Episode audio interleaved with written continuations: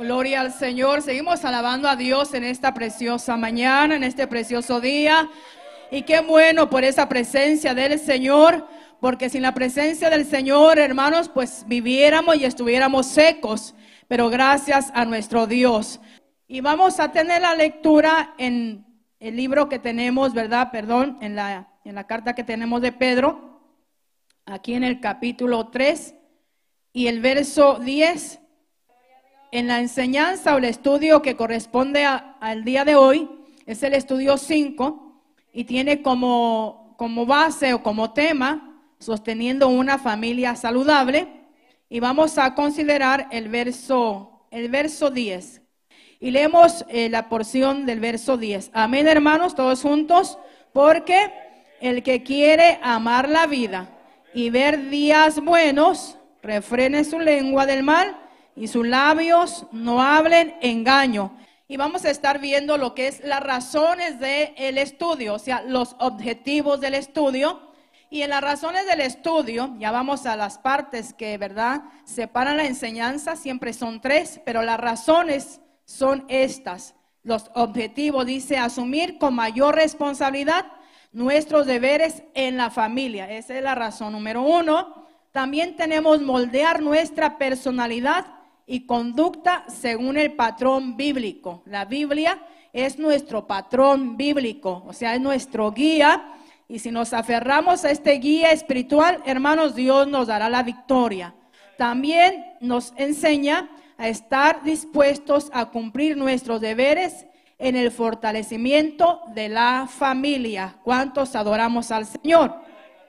Entonces, vamos a ver la primera parte. Y la primera parte de este estudio 5 dice, eh, ¿cómo puede la mujer cristiana ser santa y bella? Esa es la primera parte de, esta, de este estudio número 5. ¿Cómo puede? ¿Lo puede repetir? ¿Lo tiene ahí? ¿Los que tienen guía? ¿Sí lo tienen, verdad? ¿Estoy bien? Amén. Vamos a repetirlo una vez más. ¿Cómo puede la mujer cristiana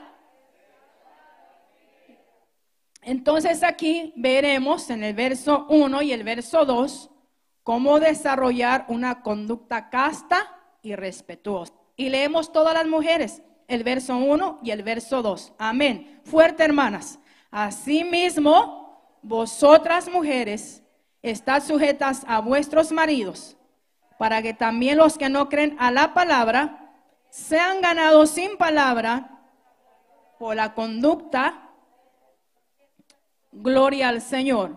Considerando el verso 2, vuestra conducta casta y respetuosa. Aquí vamos a ver en esta primera parte, dice cómo desarrollar una conducta casta y respetuosa, pero nos dice la primera parte, cómo puede la mujer cristiana ser santa y bella a la vez. Bueno, primero la mujer cristiana dice preguntando, ¿cómo puede ser santa?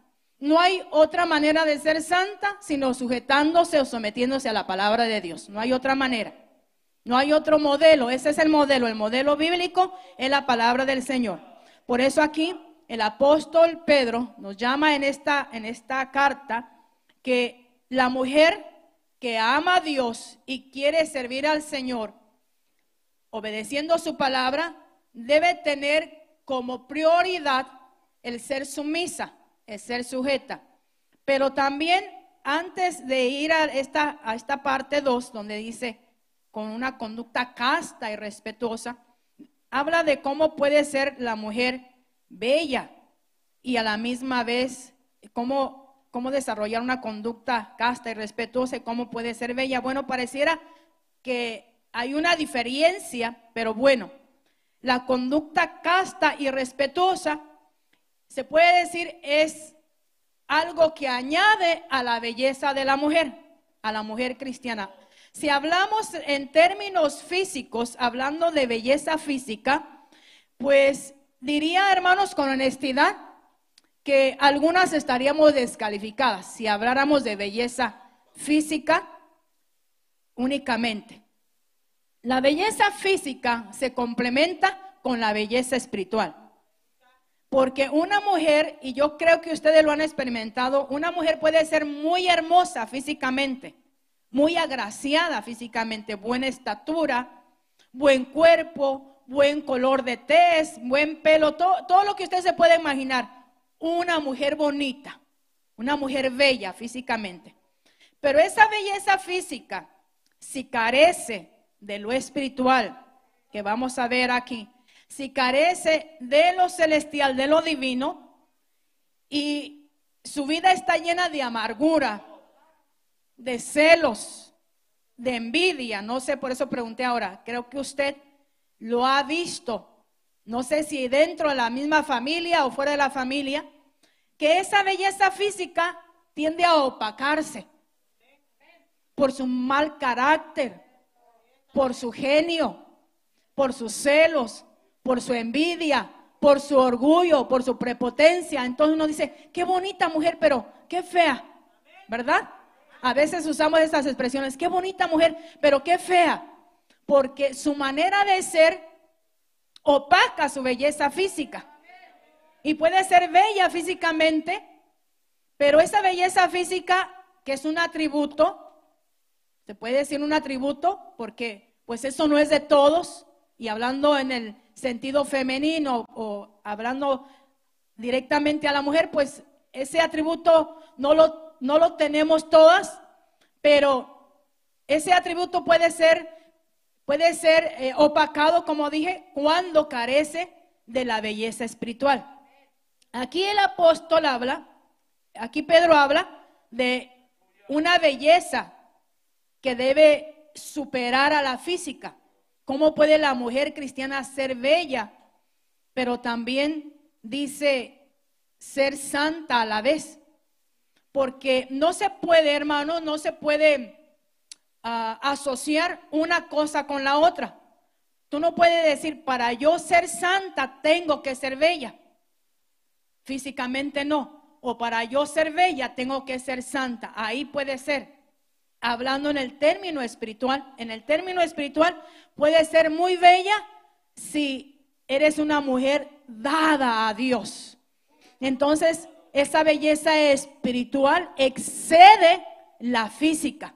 Entonces, una mujer ya en el aspecto físico sí puede mantenerse, porque de eso habla la palabra, sí puede mantener también habla de una apariencia física no descuidada. Vamos ahí a lo que la palabra se refiere. De una apariencia física no descuidada y de hecho esta primera parte habla de ese abandono de la mujer. Ya no estamos hablando de un color, una estatura, ¿verdad? Perfecta o casi perfecta, pero ya se está hablando de ese descuido en el cual caen muchas mujeres cristianas por el simple hecho que dicen soy cristiana, me debo a Dios y tengo que ser santa y confunden la santidad con la apariencia externa. Y yo voy a tener que repetirle una y otra vez que la apariencia externa es un reflejo, hermanos, o, o se puede decir la apariencia externa, la santidad que algunos llaman externa, porque algunos confunden la santidad con el vestuario. ¿Sí me está entendiendo? Unos creen que el vestuario significa santidad, pero el vestuario no significa santidad. La santidad se lleva adentro. Y esa santidad interna nos hace llevar una conducta digna, apropiada según la palabra nos enseña, que agrada al Señor. Y esa conducta apropiada también nos llevará a vestir de una manera decorosa, ¿verdad? Para agradar al Señor para agradar al Señor, como se decía ayer en, en el testimonio, que la mujer que sirve al Señor tiene un cambio y ese cambio, ese cambio lo hace Dios en la vida. Y hay una enseñanza que el líder que está al frente de la iglesia tiene responsabilidad de dar a los nuevos convertidos en su momento. ¿Me está entendiendo, hermano? En su momento. Porque no, ven, no podemos venir con normas, con reglas a una persona que apenas empieza. que apenas se está acercando, entonces tenemos que ser prudentes en nuestra manera de proceder con el fin de ayudar a la persona a buscar a Dios, a tener un encuentro primero con Dios, un acercamiento con Dios y ese acercamiento personal con Dios lo llevará a un cambio. Ese cambio lo hace el Espíritu Santo de Dios en la persona. Las personas pueden cambiar su actitud o su conducta si se lo exigimos, si las obligamos, pero eso no resulta, eso no es bíblico. Si te preguntan, contesta, porque te están preguntando. Pero si no, todo tiene un proceso, todo tiene, ¿verdad? Un tiempo, un momento. Y aquí estamos las mujeres que hemos servido al Señor y servimos al Señor con limpio corazón, hermanos, con deseo de seguir hacia adelante y de ser mejores cada día, sometiéndonos a Dios primero y después, como dice la palabra, porque aquí en esta parte A, cómo desarrollar una conducta casta y respetuosa, pues la única manera es sirviendo al Señor y sujetándonos a su palabra, porque será la única manera, no hay otra manera. También nos dice la palabra del Señor cómo hacer que la belleza y las virtudes internas salgan a la luz. ¿Cómo hacer? Vamos a leer verso 3 al verso 6, ahí mismo, en primera de Pedro 3.1, vamos al 3 hasta el verso 6. Y leemos todas las mujeres otra vez, el verso 3.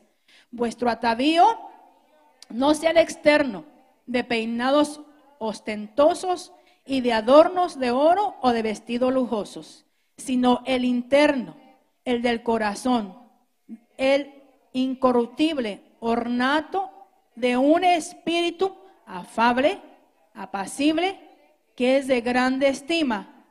¿Lo podemos repetir esa última parte? Dice, que es de grande estima delante de Dios. Quiero volver a releer el verso, vuestro atavío no sea el externo de peinados ostentosos, de adornos de oro, de vestido lujoso, sino el interno lo de adentro, pues interno es lo de adentro, el del corazón, dice, en el incorruptible ornato del espíritu afable y apacible.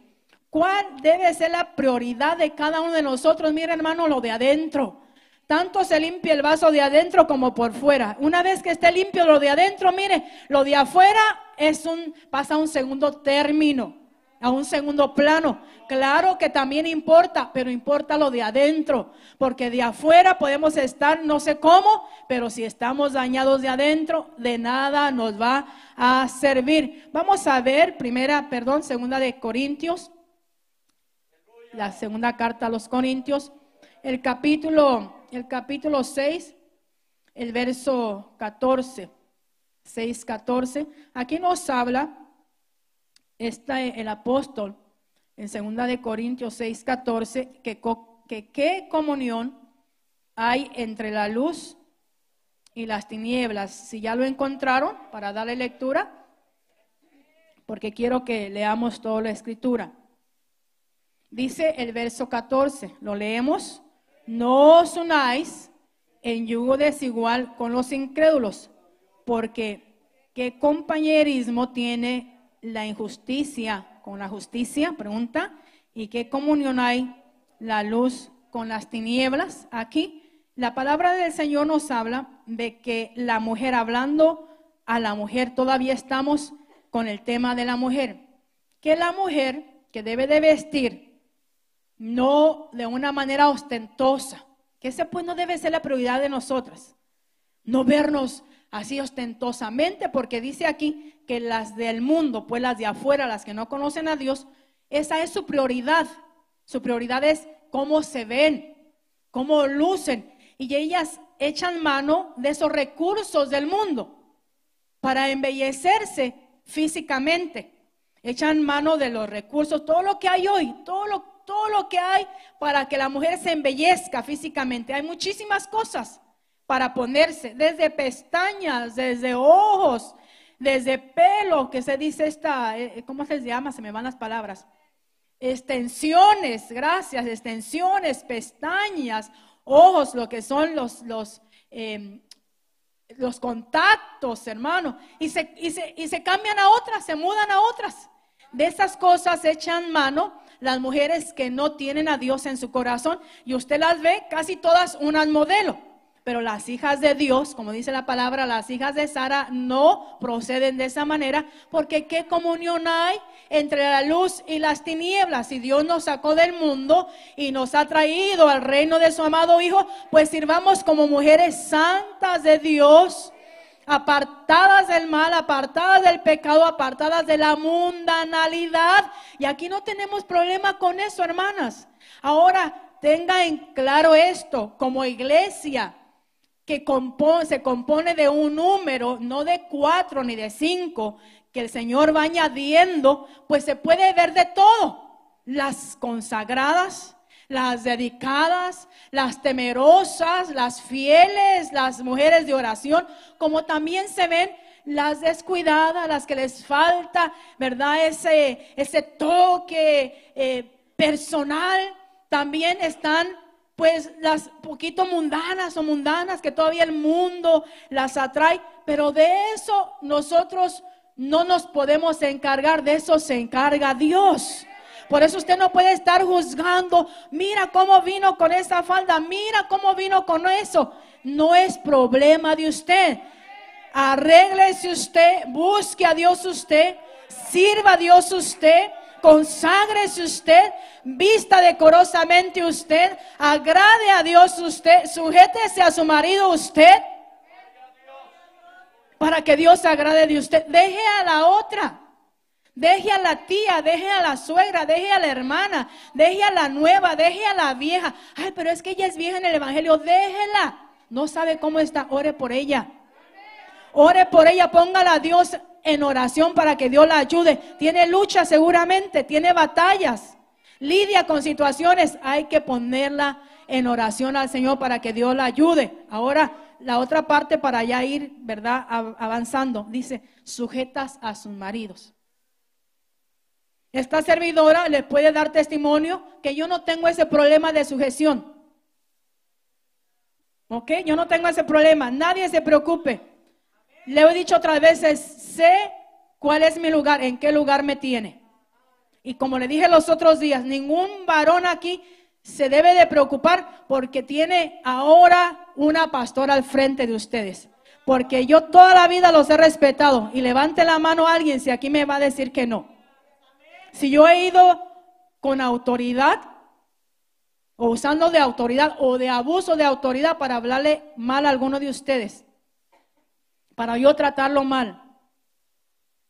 Dígame, levante la mano ahora, o como dicen la calle, para siempre. Yo he sabido cuál es mi lugar y los he respetado y lo voy a respetar siempre, porque sé que si no lo hago estoy mal delante del Señor. El que esté aquí al frente de ustedes dándole la palabra, pues eso es Dios. Y si usted tiene problema con eso, pues pregúntele a Dios. Y dígale, llévatela, Señor, porque no la quiero al frente si tuviera problema con eso. Llévatela, Señor, porque no la quiero al frente, pero no se preocupe, hermano, no se preocupe, varón, que sé cuál es mi lugar. Siempre he estado sujeta a mi marido, gloria al Señor y a Cristo. Y aquí estaré para compartir la palabra, la palabra que Dios me dé, se la entregaré a usted sin añadir ni quitar, porque tengo responsabilidad delante del Señor.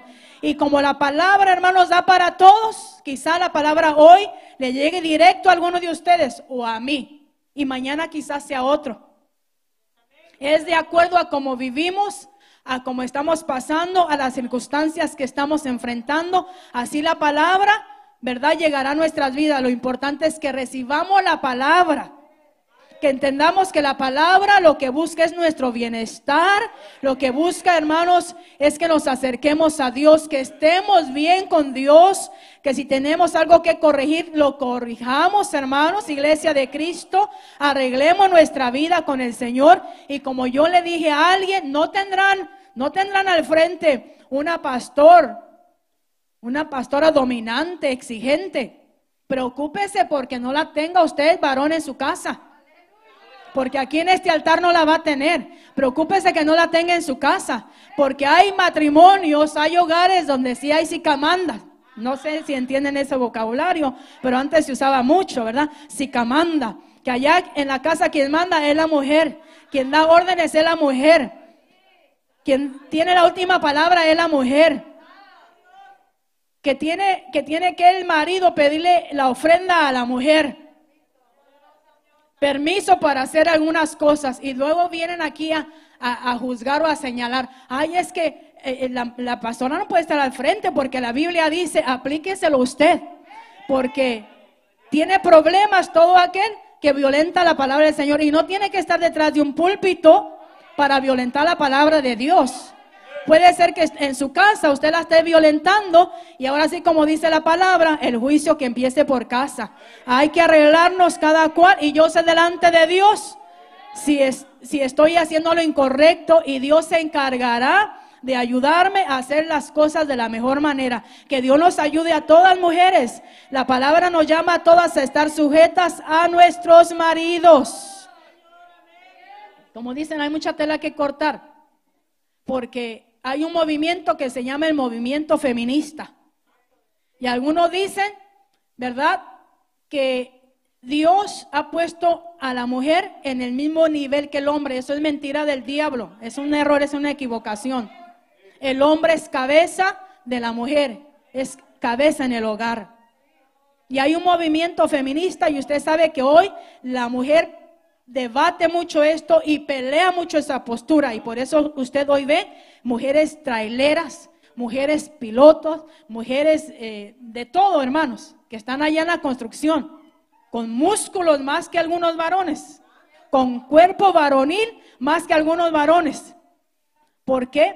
No es tanto, no es tanto porque así se formaron o así las hizo Dios, es porque no están de acuerdo con el hecho de haber sido mujeres y se han revelado en contra del varón y de alguna manera quieren mostrar, ¿verdad?, su rebeldía hacia el varón, hacia lo establecido por Dios, y eso no es del agrado del Señor. El apóstol Pedro lo que busca aquí, que la mujer se sujete, pero que tampoco el hombre, ¿verdad?, pues abuse de la autoridad de varón, que ya lo vamos a ver aquí, de la autoridad de varón para oprimir o subyugar a su esposa o a su mujer, porque eso tampoco es del agrado del Señor. Dios nos ayuda, hermanos. ¿Cuántos decimos amén? ¿Cuántos alabamos a Dios?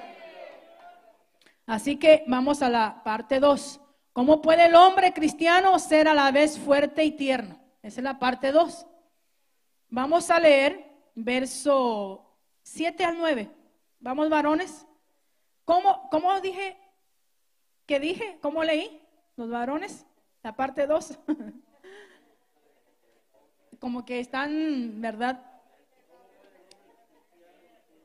No leyeron, no leyeron en acorde, hermano. Le voy a dar otra oportunidad. La parte, la parte 2 del estudio, ¿cómo puede? Ahora sí, amén. ¿Cómo puede el hombre cristiano ser a la vez y tierno? Vamos a leer versos 7 al 9. Todos los varones, yo los ayudo, amén. Vosotros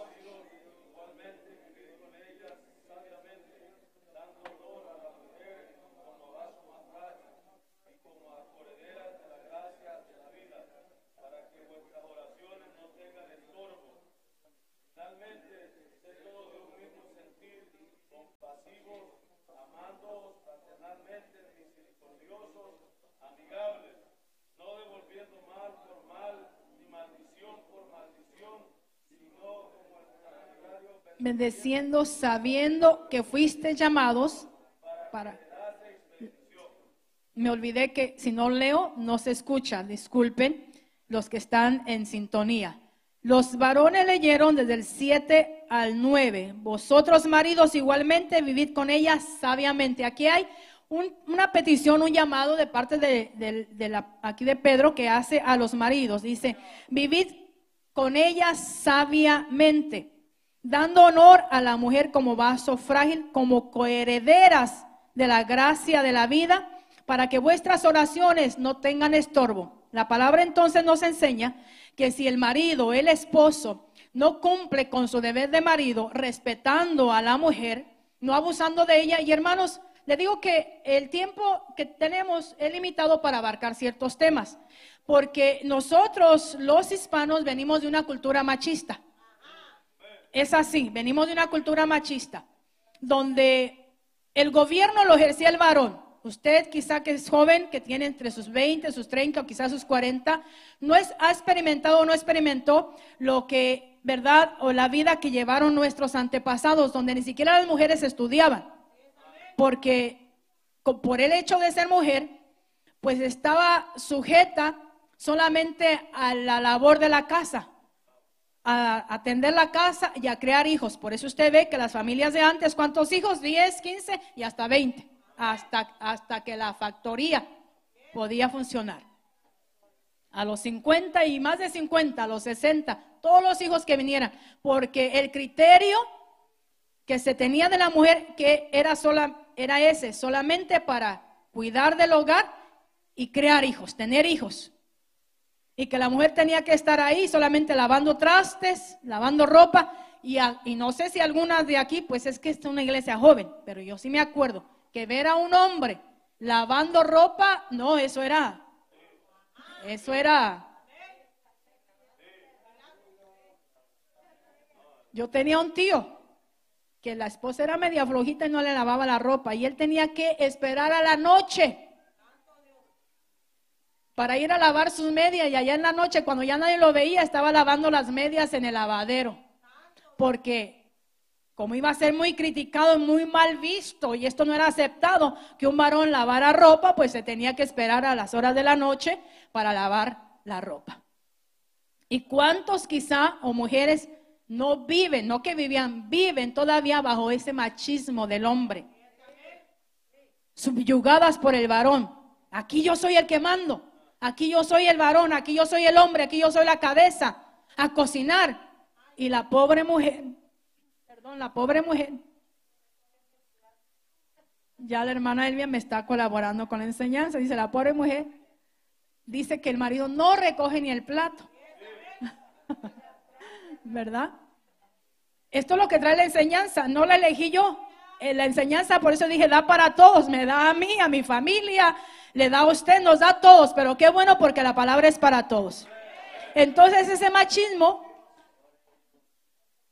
del cual venimos de una tradición machista, de una cultura machista, dice, tú calienta las tortillas, tú cocina, tú barre, ¿cómo yo voy a agarrar la escoba? ¿Cómo yo voy a trapear? ¿Cómo se le ocurre que yo cocine? ¿Cómo se le ocurre? Ay, ¿qué se le ocurre? Que si se le muere la esposa, Diga al esposo, ¿cómo dice eso, pastora? Y si se le enferma y se va al hospital, ¿en qué problema se meten, verdad? Porque no saben hacer ni una sopa instantánea para no hacer promoción de las sopas. Ni una sopa instantánea. Si echan el pollo a hervir, lo echan con todo y las vísceras. Se comen el papel que lleva ahí todo porque no tienen idea de nada. ¿Por qué? Porque nunca han agarrado un cuchillo, no saben picar una cebolla. No saben cortar un pollo. No saben freír un huevo. Se mueren de hambre tres días la mujer en el hospital y ya perdieron peso. ¿Por qué? Dice, ¿no estoy comiendo? Tú cuida a los niños, tú viste a los niños, cámbiale el pañal a los niños, baña a los niños. Y el día que la mujer no está, pues no baña a los niños no le saben hacer un chonguito a la niña. Y no es que, hermana, no es que ahora mande al marido a que haga eso, pero cuando se presente la necesidad, el marido por eso debe decir, mujer, hoy yo cocino. No dicen amén, pero bueno, yo digo que los maridos debieran de decir por lo menos una vez a la semana. Hoy no cocino, hoy, hoy no cocine, hoy yo voy a cocinar. Y si no, y si no, bueno, hoy la saco a comer. Hoy compro comida o algo, pues. Porque yo la veo que usted no tiene tiempo ni para peinarse. ¿Cómo puede ser la mujer bella y santa a la vez? ¿Cómo va, cómo va a cambiarse? ¿Cómo va a peinarse? Y después los hombres se quejan. Pero esta mujer fodonga que tengo, mira, toda despeinada, ni se peina ni nada. ¿Cómo? Si no le da tiempo. Y ya, y ya aparece retrato con ese vestido, pues si no le ha comprado. Ni le compra ni le da dinero. Entonces, ¿cómo después la está comparando con la otra. Mira la esposa de, fulano, si anda bien elegante, bien cambiada, eh, estrenando. Hermanos, son realidades, son verdades. Que quien mejor se beneficia de que tenga una mujer saludable, fuerte, bien alimentada, bien cuidada, es el marido. Al menos que quiera que se muera para enviudar. Pero si no quiere enviudar y quiere tener su esposa para vivir con ella, ¿verdad? El resto de sus días, pues cuídela. Coma bien, dígale, coma bien. Aliméntese bien. Duerma bien. Bueno, no están diciendo amén, pero...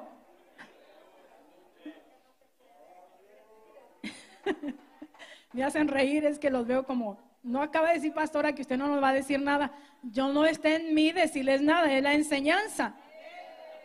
¿Cómo puede, estamos en la parte 2, cómo llegar a ser campeones en sabiduría, ternura y devoción. Y cómo puede ser fuerte, fuente de bendición a pesar de las presiones de la vida. Y la otra parte, para no quedarnos con nada, cómo puede el cristiano ser agradable a los suyos y al Señor. El vocabulario del cristiano debe ser limpio y veraz. Ya parece que no estamos, ya no estamos saliendo de esta parte, ¿verdad? Pero ¿cómo puede ser fuente de bendición a pesar de las presiones de la vida? ¿Cómo puede el hombre cristiano ser a la vez fuerte y tierno? Esa es la parte 2 y tiene dos separaciones, que es la que le leí. ¿Cómo llegar a ser campeones en sabiduría y ternura y devoción? Que es el verso 7. ¿Cómo ser fuente de bendición a pesar de las presiones de la vida. 8 y 9. Vamos a leer 8 y 9 para pasar a la última parte. Que leímos hasta el 9 ya. Finalmente, otra vez, finalmente, sed todos de un mismo sentir, compasivos, amándos fraternalmente, misericordiosos, amigables no devolviendo mal por mal, ni maldición por maldición, sino por el contrario, bendiciendo, sabiendo que fuiste llamados para que heredases bendición. Aquí encontramos en Filipenses 2.5, gloria al Señor, haya pues en vosotros este sentir que hubo también en Cristo Jesús y el sentir que hubo en Cristo Jesús es un sentir de armonía, de humildad, de no ser altivos, de ser comprensivos, misericordiosos, hermanos. Si como familia, como pareja, como padres a hijos, hijos a padres, como cónyuges, nos respetamos, nos amamos, hermanos, y nos sometemos a la palabra del Señor, tendremos victoria sobre toda la adversidad, sobre todas las cosas, y Dios nos va a bendecir. Yo sé que usted quiere que Dios le bendiga. ¿Cuántos dicen amén? Yo quiero que Dios bendiga su vida, hermano. Quiero que Dios bendiga la iglesia, que Dios bendiga las familias, los matrimonios compuestos por sus hijos, sean adultos o sean pequeños. Dios los bendiga mucho, hermanos. No le den lugar al adversario, no le den lugar al enemigo. Pónganse las manos de Dios, pídanle a Dios que les ayude. Los maridos amen a sus mujeres. Ámenlas, respételas, trátelas como la palabra del Señor dice, hermanos, porque son vaso frágil. Usted sabe que la mujer, aunque sea más alta que el marido en, en ocasiones, siempre la mujer tiende a ser más frágil. Más, esto no habla de más débil, habla de más sensible. Porque la mujer, como acabamos de decir, la mujer puede ser físicamente más fuerte que el hombre, físicamente, levanta más peso, se va al gimnasio, se vuelve más fuerte que el varón. No hablamos de, esa fuerza física, hablamos de lo, de lo interior. Dios ha puesto en la mujer una sensibilidad. Por eso algunos dicen, pero ¿cómo eres llorona? Es que lloras de todo, porque la mujer tiende a ser sensible. El problema no tiene que ser bien grande y ya llora. La mujer se puede deprimir. Usted no cree que eso puede pasar, pero sí puede pasar. La mujer se puede deprimir por situaciones, por adversidades, por problemas, por muchas cosas se puede deprimir. El hombre emocionalmente y físicamente es más fuerte, aguanta más. Es difícil, es raro ver a un hombre, hermanos, tirando, tirado en llanto. Dios lo puede hacer si lo toca, el Espíritu Santo lo quebranta, si pasa por una situación adversa, difícil, sí pasa, pero resiste más, es más fuerte ante las adversidades. Por eso el hombre debe de tener un poco de, se puede decir, de, ah, de paciencia, de comprensión hacia la mujer, no importa no sea su esposa, puede ser su hija, puede ser su mamá, puede ser su hermana, a ser comprensivos con las mujeres, a no querer compararlas a ellos, a no traerlas a comparación con ellos, porque esto no va a ser, esto no es así, hermanos, así que Dios nos ayude. ¿Cuánto decimos amén? Bendito el nombre de Cristo. Bueno, Estamos viendo aquí pues que dice, ya para pasar a la otra parte, porque es un vaso más frágil la mujer, son coherederas de la gracia de la vida para que vuestras oraciones no tengan estorbo. Y sería muy triste, muy, muy lamentable, que siendo un hombre, ¿verdad?, creyente, que conoce la palabra, no la aplique, no la, no la viva. Tenemos falta, siempre lo repito, cometemos errores, venimos de una cultura machista, cuesta a veces aceptar eso, pero apliquémonos la palabra y pidámosle a Dios que nos ayude. Al fin de cuentas, lo que buscamos es agradar a Dios y estar bien como familia. Eso es, eso es, hermano, la razón, estar bien con Dios y estar en paz con la familia no estar en guerra, no estar en contienda, no te sujetas, no te sometes, eres machista, no me mandes, no me digas, eh, te voy a acusar con mi pastor, te voy a acusar con el líder que ya no te departe porque eres así, porque eres asá, hablas rudo, fuerte, eh, eres, eres, eres muy, muy eh, dominante. eres muy cruel, eres muy abusivo, me maltratas y quizá usted, quizá, digo, digo tenga un marido abusivo, maltratador. ¿Sabe que el abuso, el abuso no es solamente físico, el abuso es también psicológico? Con malas palabras, no maldiciones, malas palabras, bruscas, torpes, ofensivas. Y ahí hacen de la mujer, pues una, una mujer cohibida, deprimida, débil, ¿Por qué? Porque el marido piensa que como es la cabeza tiene que actuar así, pero no, hermanos, vea la palabra, escudriña la palabra, usted solito se va a dar cuenta qué es de Dios y qué no es de Dios. Dios nos ayude a todos cuanto decimos amén. Bueno, vamos a la otra parte. ¿Cómo puede ser el cristiano ser agradable a los suyos y al Señor?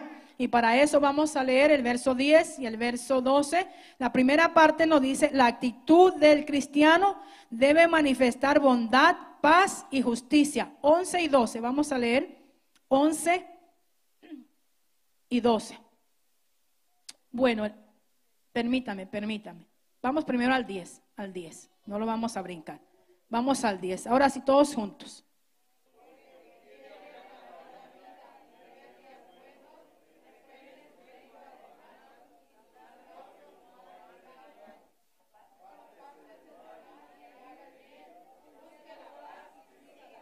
Porque los ojos del Señor están sobre los justos y sus oídos atentos a sus oraciones, pero el rostro del Señor está contra aquellos que hacen mal. Dice el verso 10, porque el que quiere amar la vida y ver días buenos, ¿y quién no quiere amar la vida y ver días buenos? ¿Usted quiere que le vaya bien hoy? ¿Quiere que le vaya bien mañana? ¿El mes que viene? ¿El año que viene? Amén, yo también, hermanos. ¿Sabe cuál es la recomendación? ¿Sabe cuál es la receta? Dice, refrene su lengua del mal y sus labios no hablen engaño. Y dice más, apártese del mal, haga el bien, busque la paz y síguela. Lucas 6, 45, el hombre bueno. ¿Lo tiene ya? El hombre bueno.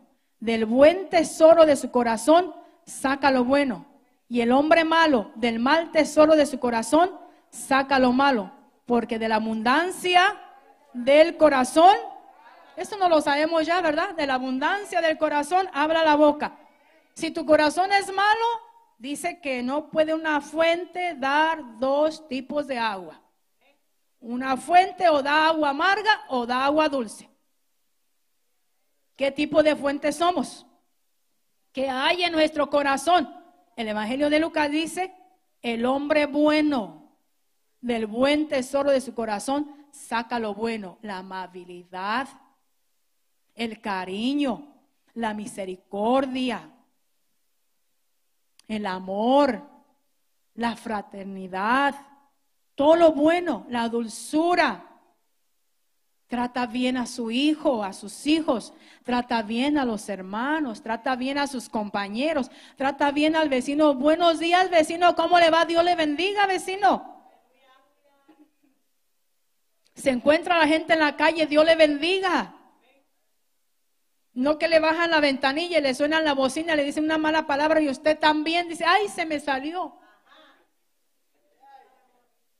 ¿Cómo que se le salió? ¿Dónde estaba? No se puede salir nada que no hay adentro. ¿Sabe por qué se salió? Porque estaba ahí. Porque si no está, no se sale. Así que si nuestras palabras son ofensivas, son de maltrato, son crueles, si nuestra boca habla maldad, habla veneno, engaño. Mire, Santiago habla, hermanos, y lea Santiago para que vea qué hermosa la epístola, la carta del apóstol Santiago acerca de la lengua. Su tema principal es la lengua. Dice, pequeño miembro. Y dice, todo animal ha sido sujetado por el hombre, caballos. La misma naturaleza está sujeta al hombre, dice, pero hay un miembro en el hombre, en el cuerpo, un miembro pequeño y dice la lengua, que no ha sido domada. Y dice, este pequeño miembro enciende tremendos fuegos, tremendos bosques. Entonces la palabra nos llama aquí, a nosotros la iglesia, no sé qué tan chimosos éramos antes, mentirosos, calumniadores. Hermano, yo le voy a decir algo en esta mañana, escúcheme. Hay gente muy chismosa. Hay gente muy calumniadora, muy mentirosa. Que no seamos nosotros. Se lo recomiendo, se lo pido en el nombre del Señor. Refrenemos nuestra lengua, hermanos. Refrene su lengua. Se le quiere salir, diga, no, no, no puedes, no, no debes. Yo tengo una frase de un expresidente que no, no quiero hacer promoción de nada, pero, ¿cómo hay gente tan entendida, tan, tan sabia para dirigirse? Le pregunta a una periodista española acerca del presidente mexicano López Obrador y le dice, ¿sabe que los periodistas siempre buscan hacer problema? Con sus preguntas malintencionadas.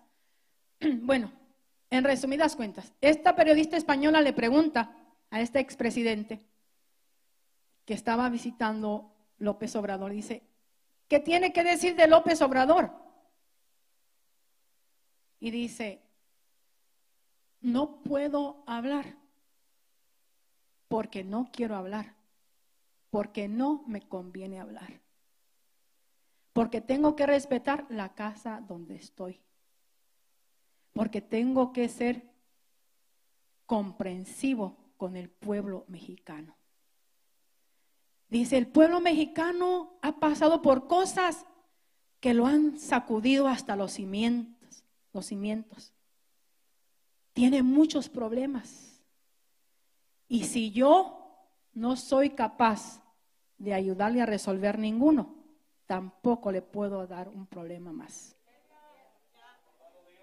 Y, y le da un mensaje a los que están ahí y les dice las palabras textuales de él, muchachos, se refiere a ellos, muchachos. Dice, sigan adelante muchachos, sigan adelante. Tomen el rumbo de sus vidas, no dejen que otros tomen el rumbo de sus vidas. Si usted no lo toma, otros lo van a tomar. No deje que nadie tome el rumbo de sus vidas. No deje que nadie lo encajone. No deje que nadie lo menosprecie. No deje que nadie lo limite. Usted puede seguir adelante. Todavía hay sueños que conquistar y, salen de ahí sus palabras célebres, ¿verdad? Que, que han, han impactado corazones. Las que yo mencioné una vez. No triunfa el que gana. Triunfa el que se levanta cada vez que cae y vuelve a empezar. Y me impactaron sus palabras de este hombre porque dice, si no puedo solucionar ningún problema, no quiero causar otro. No quiero hablar, no me conviene hablar y no puedo hablar. Si así hiciéramos nosotros y yo digo, qué palabras sabias de gente.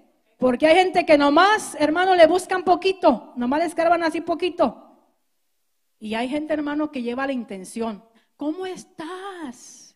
¿Qué tiempo sin verte? Oye, solo te quería preguntar, no, no pienses nada malo, solo te quería preguntar, hermano. Pídale a Dios que le ayude. Porque hay gente de mal corazón, mal intencionada. Lo único que busca es hacer daño, meter cizaña, hablar más de la cuenta. Yo le iba a decir algo ahora. Mire, escúcheme.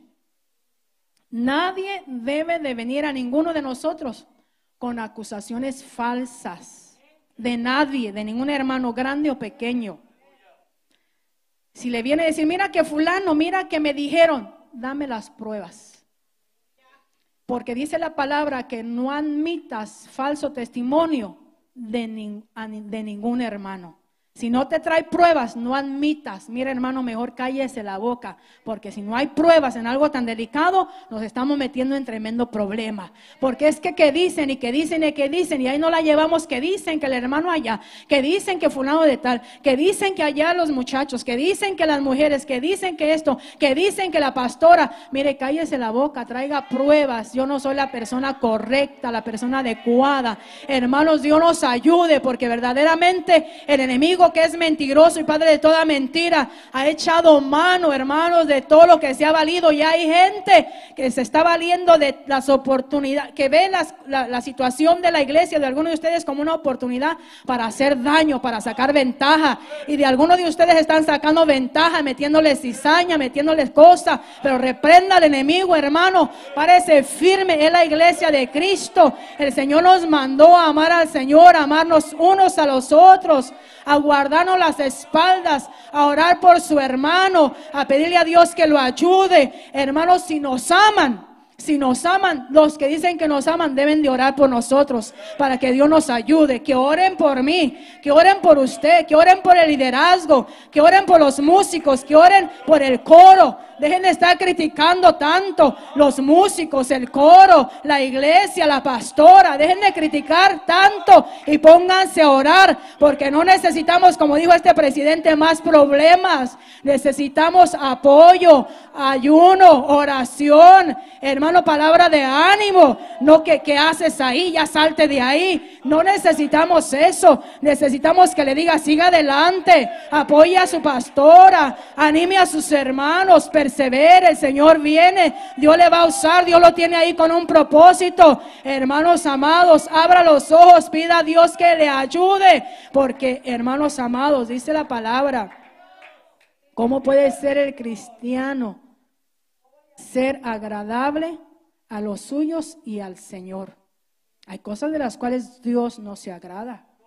Y Dios no se agrada de tanto bochinche, tanto chisme, tanta crítica que no tienen base.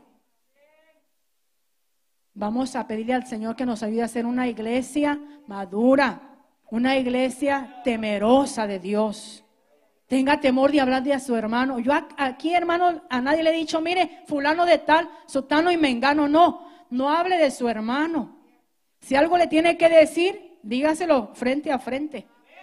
No tenga, no, no le, no le irrespete, pero dígale con respeto, hermano, mire por amor a Dios y amor a usted, le quiero decir esto. Pare de hablar. ¿Verdad? Así yo lo hice, mire, con respeto, pare de hablar. Ya deje de andar envenenando tanta gente. Pare ya. No es que nada más, nada más eso, pare ya. No le hace daño a nadie más que al que está envenenando. Pare ya, por favor. Porque lo quiero ver la próxima vez y darle el saludo bien. Porque es, es difícil, hermano. Y como le digo, está en, está en la enseñanza, está en la palabra del Señor. Y, es, y esta es la palabra que nosotros debemos aplicar a nosotros hoy, mañana y siempre, si queremos que Dios bendiga nuestras vidas, que Dios nos lleve hacia adelante y Dios seguirá bendiciendo su obra. Y nosotros somos parte de la obra del Señor. Y cuando decimos su obra, no nos referimos únicamente al resplandor de gloria, porque la obra del Señor está en todo el mundo, tiene nombres, denominaciones, pero la obra del Señor es todo aquel que ha entregado su vida a Jesucristo, le ha dado su corazón al Señor y quiere seguir hacia adelante. Yo sé que usted quiere seguir hacia adelante. ¿Cuántos queremos seguir hacia adelante? Termino, hermanos, con esta porción de la palabra, Juan 14, 27. La paz os dejo, mi paz os doy, no como el mundo la da. Yo os la doy.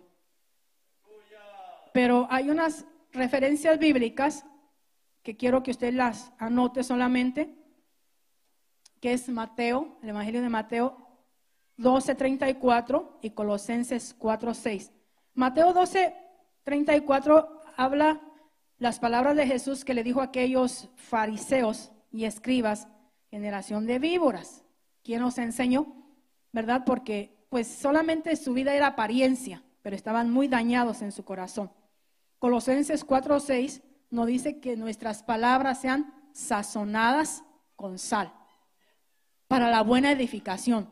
Hermanos, le pido al Señor y le aconsejo a ustedes, como hijos de Dios que son y que sé que aman a Dios, yo sé que aman a Dios, a pesar de faltas que tengamos todos, que nos distingamos por ser esa iglesia, hermanos, que promueve el amor, que promueve la misericordia.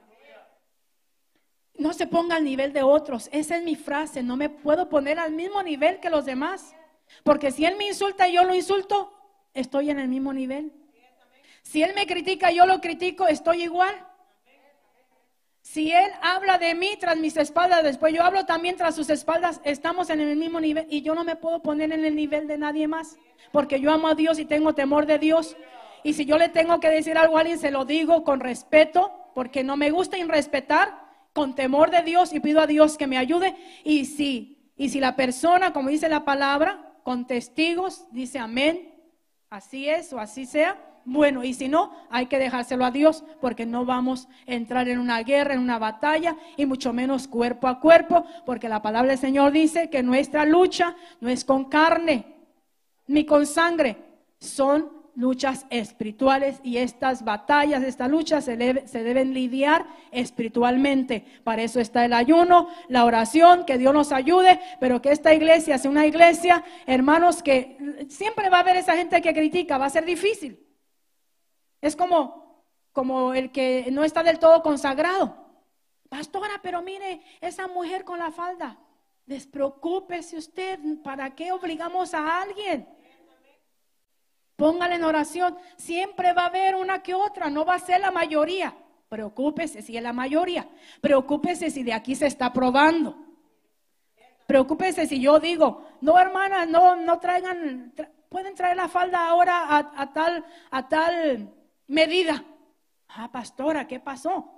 Pero despreocupémonos por lo demás. Siempre va a haber este tipo de personas. Quien habla más de la cuenta, quien viste como no debe de vestir, quien hace lo que no debe de hacer, pero ¿qué nos toca a nosotros? No hacerlo nosotros y orar por los que lo hacen para que Dios los ayude a ellos y nos ayude a nosotros y podamos así, hermanos, agradar a Dios y también ayudar a los hermanos. ¿Qué le parece si se pone de pie y hacemos oración por cada una de nuestras vidas? Dios ayude a su pueblo alrededor del mundo entero. Vamos a orar a Dios. Póngase de pie, Padre, en el nombre de Cristo. Ore, hermano, ore al Señor. Padre, en el nombre de Cristo. Aquí está tu pueblo, Señor. En lo que te hayamos ofendido. En lo que te hayamos ofendido, fallado, Señor. Con nuestros hechos, con nuestros actos, con nuestras palabras. Dios amado, sabemos que tú no te agradas de lo malo, que tú no te agradas, Señor, de la desobediencia. Tú no te agradas, Dios, de la actitud que a veces optamos por no tener comunión contigo, por querer vengarnos, por querer pagar mal por mal. Hay cosas de las que no te agradas, Dios, pero aquí está tu pueblo, aquí está tu iglesia, aquí están estas familias, estos matrimonios compuestos, Señor, con hijos, con nietos. En tus manos estamos todos, Señor. Ayúdanos. Ayuda a tu iglesia. Ayúdanos, Señor, a ser mejores cada día a refrenar nuestra lengua, Dios, a guardar nuestro corazón. Ayúdanos, Señor. Queremos estar bien, queremos que tú nos bendigas, queremos, Señor, que tú te glorifiques, queremos tu presencia en nuestros medios, Dios amado. Oh Dios, en el nombre de Cristo, Señor, síguenos ayudando. Necesitamos tu ayuda día a día, necesitamos tu gracia y tu misericordia, tu perdón, tu favor. Si hubiera algún hermano necesitado urgentemente, Señor, de ese perdón y de esa misericordia en tus manos está. Padre, lo dejo en tus manos y en tu voluntad para la gloria tuya. Amén, gloria.